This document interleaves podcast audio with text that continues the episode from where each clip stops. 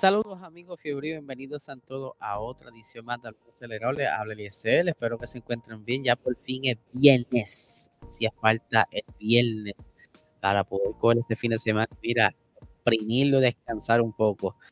Eh, antes de comenzar este episodio, les recuerdo que hoy al mediodía sale el episodio de Patreon a través de patreon.com slash PR Racing Sports, donde estaremos hablando de un poquito del trasfondo del circuito de Las Vegas, eh, cómo eran esas primeras carreras, un poquito de historia, y obviamente todos los detalles a fondo de lo que estará sucediendo ya próximamente en el 2023, aunque nosotros vamos aquí a, tocar un poquito de esos detalles al mediodía, patreon.com slash Sports. Recuerden que tenemos eh, otro tier más, ¿verdad? otro otra oportunidad para poder estar que cuesta 5 dólares y puede estar accesando al formato audio, ¿verdad? Para que por lo menos vayas probando, eh, escuchando todo ese contenido adicional que nosotros subimos. Y si te gusta, pues mira, pues sube a 8 pesitos mensuales para que entonces puedas verlo en formato video. Así que dale para allá, para que aportes un poquito con ese granito de arena, sigue que hace, haciendo que nosotros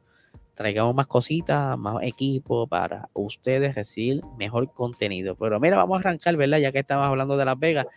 Mientras ayer yo terminé de hacer el episodio, sale entonces la confirmación de que el Gran Premio de Las Vegas se llevará a cabo en el 2023. Aquí a lo que están en YouTube están viendo el trazado que por el momento es el oficial. No vaya a ser que cambien algo de camino. Obviamente este trazado va a recibir feedback, diferentes críticas y dependiendo de lo que reaccionen no tan solo el público, sino eh, las diferentes personas profesionales que saben de esto. Hasta el momento será un circuito que va a tener 14 curvas. Eh, va a ser el segundo circuito más eh, largo después de Spa Francorchamps, donde albergará 50 vueltas, o sea, más o menos lo mismo que el circuito de Jeddah. Otra cosa bien interesante es que esta carrera se va a llevar a cabo el día sábado a las 10 de la noche, hora de Las Vegas. Así que mientras ellos están corriendo ya, nosotros estamos acá a la 1 y pico de la mañana viendo la carrera.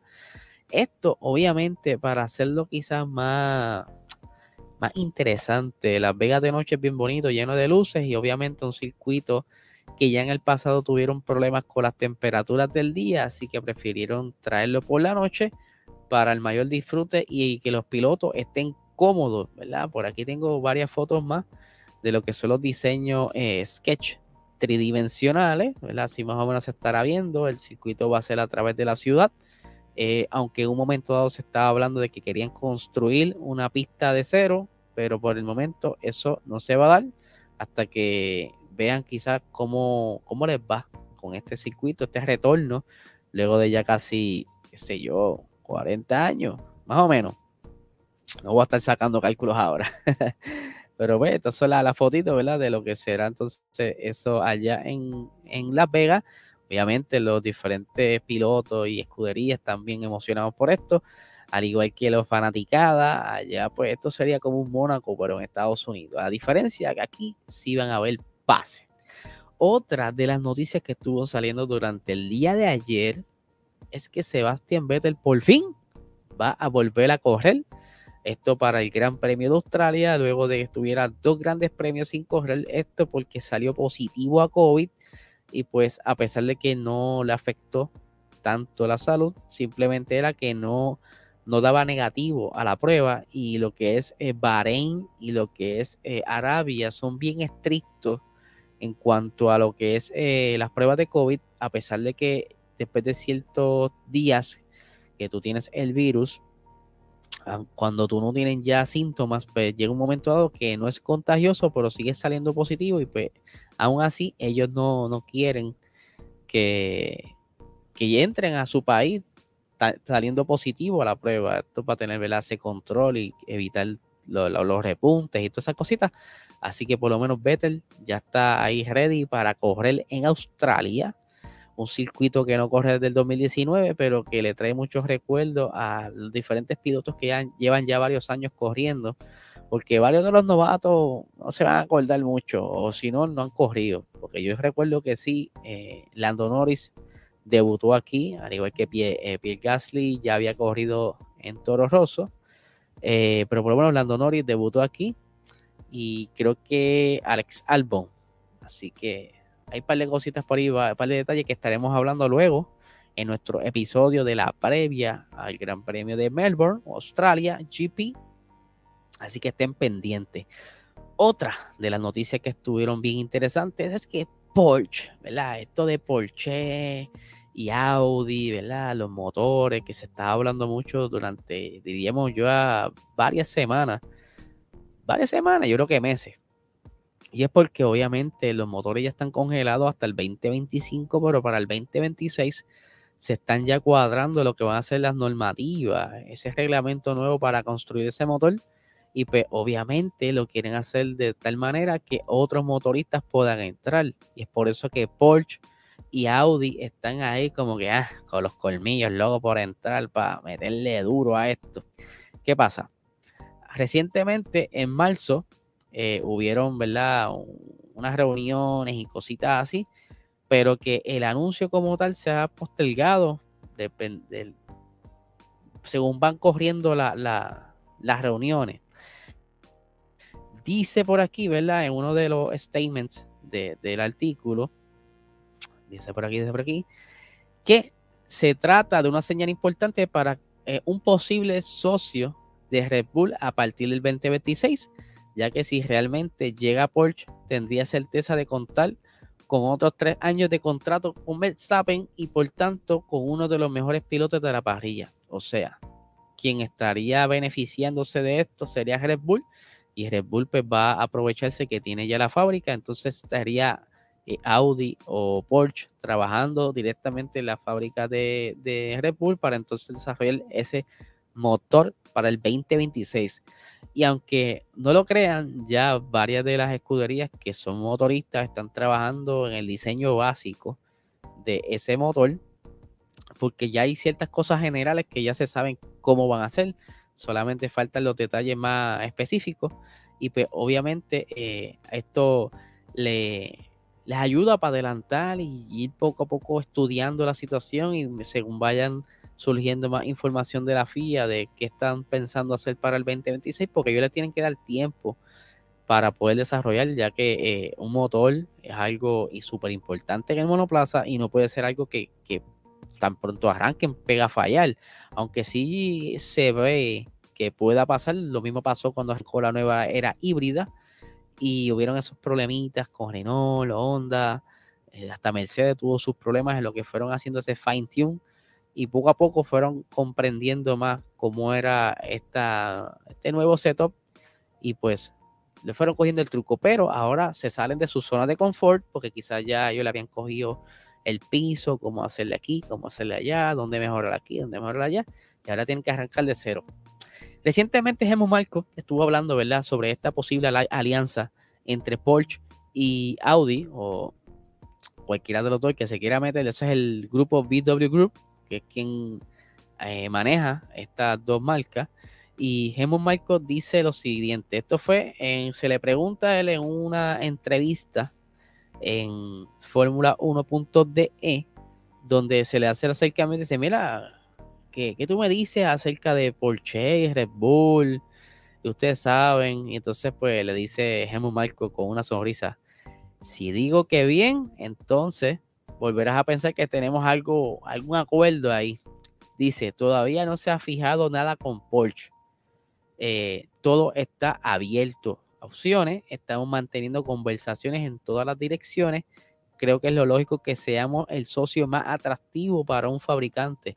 Un número uno en la constelación estaría bien, pero aún estamos a kilómetros de distancia. Él yo lo que se refiere es que para ese entonces ellos estén dominando según lo entiendo yo, estén dominando, eh, siendo campeones. Y eso pues obviamente es lo que ellos quieren, porque a la salida de, de, Honda, pues yo creo que Honda no está interesado en seguir desarrollando motores.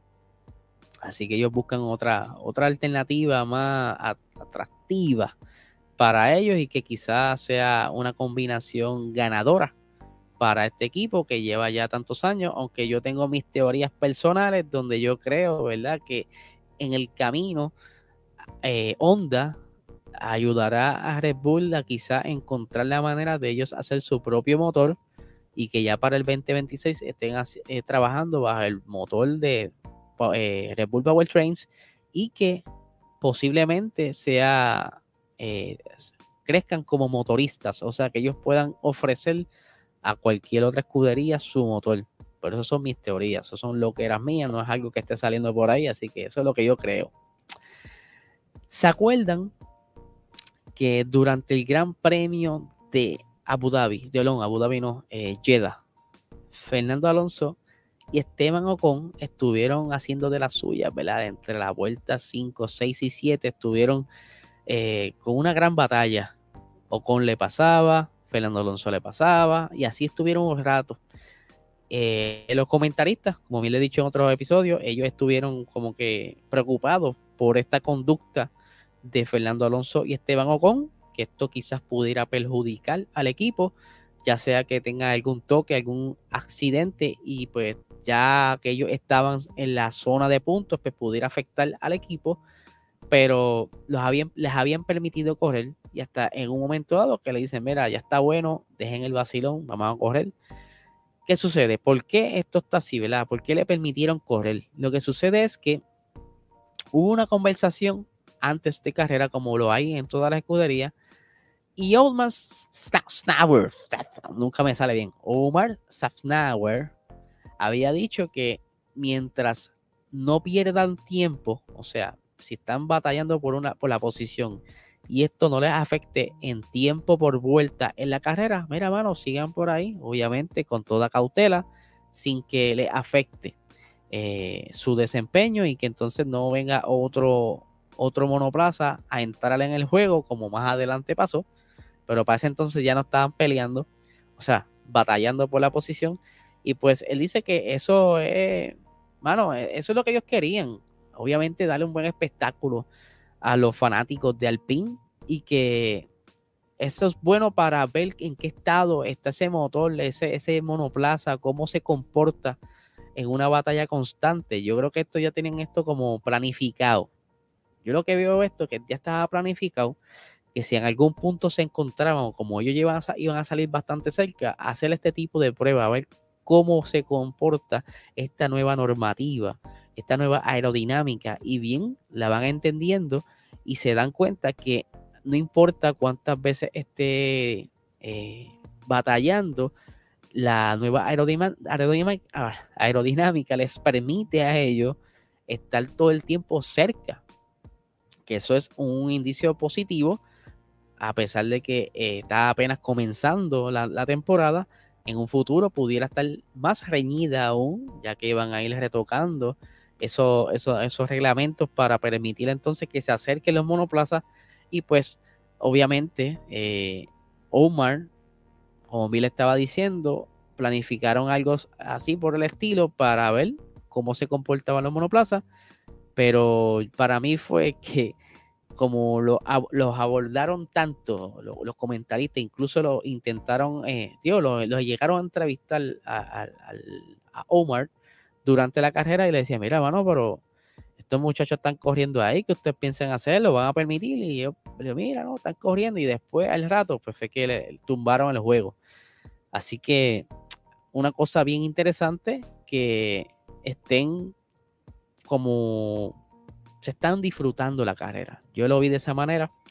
Lo mismo dijo Esteban Ocon luego de carrera, que esto les recordó mucho tiempo cuando ellos pasaban el tiempo en karting con este, eh, Fernando Alonso antes de la temporada y que, mano, así debe ser, que entre compañeros puedan competir, pero por decirlo así, eh, limpio y de amistad y que no haya una riña eh, que les pueda, ¿verdad? Que, no lo cojan a pecho, que no lo cojan personal. Y pues vamos a ver qué pasa con el PIN. Ellos ya saben más o menos cómo se comporta el monoplaza y tienen una idea base cómo pudiera entrar entonces ese nuevo, eh, esa nueva configuración para Melbourne, allá en Australia, que es un circuito callejero y tiene ciertas zonas similares, ¿verdad? No todo. Hay ciertas cosas similares como curvas eh, que te detienes, una chicane, y unas zonas rápidas. Y más ahora que modificaron el circuito, hay ciertas zonas que son más rápidas aún. Y pues todas estas cositas sirven de data para el equipo y así tener un plan, el famoso plan para las siguientes carreras. Así que vamos a ver qué pasa con este equipo que está prometiendo mucho también, como que no los veo, a pesar de que están en la zona de puntos. Y lamentablemente Fernando Alonso se retira la carrera, o sea, ya ahí perdieron bastantes puntos, pero que se esperaba un poquito más de Alpine este año y lamentablemente no están dando lo que quizás los fanáticos de Alpine estaban esperando. Así que nada, gente, este es el episodio de hoy. Recuerda darle subscribe, darle la campanita, comparte. ¿verdad? Esto se lo voy a agradecer en el alma porque necesitamos llegar a los mil suscriptores para que entonces los Box Talk, los episodios que nosotros hacemos los miércoles, podamos hacerlo live y puedan interactuar con nosotros en vivo, como a ustedes siempre les ha gustado, como siempre era antes, para así darle un segmento a ustedes que, podamos contestarle preguntas que muchas veces en el chat quizás no la hacen, para, no sé, se, se cohiben, pero si fuese en vivo, pues quizás se sienten más free o maybe si nos da con aceptar llamadas, todo puede pasar, así que ayúdanos a llegar a los mil suscriptores, que eso para darle un twist a esto de contenido y poder darle lo mejor a ustedes como siempre. Así que nada, gente, de nuevo, buen fin de semana.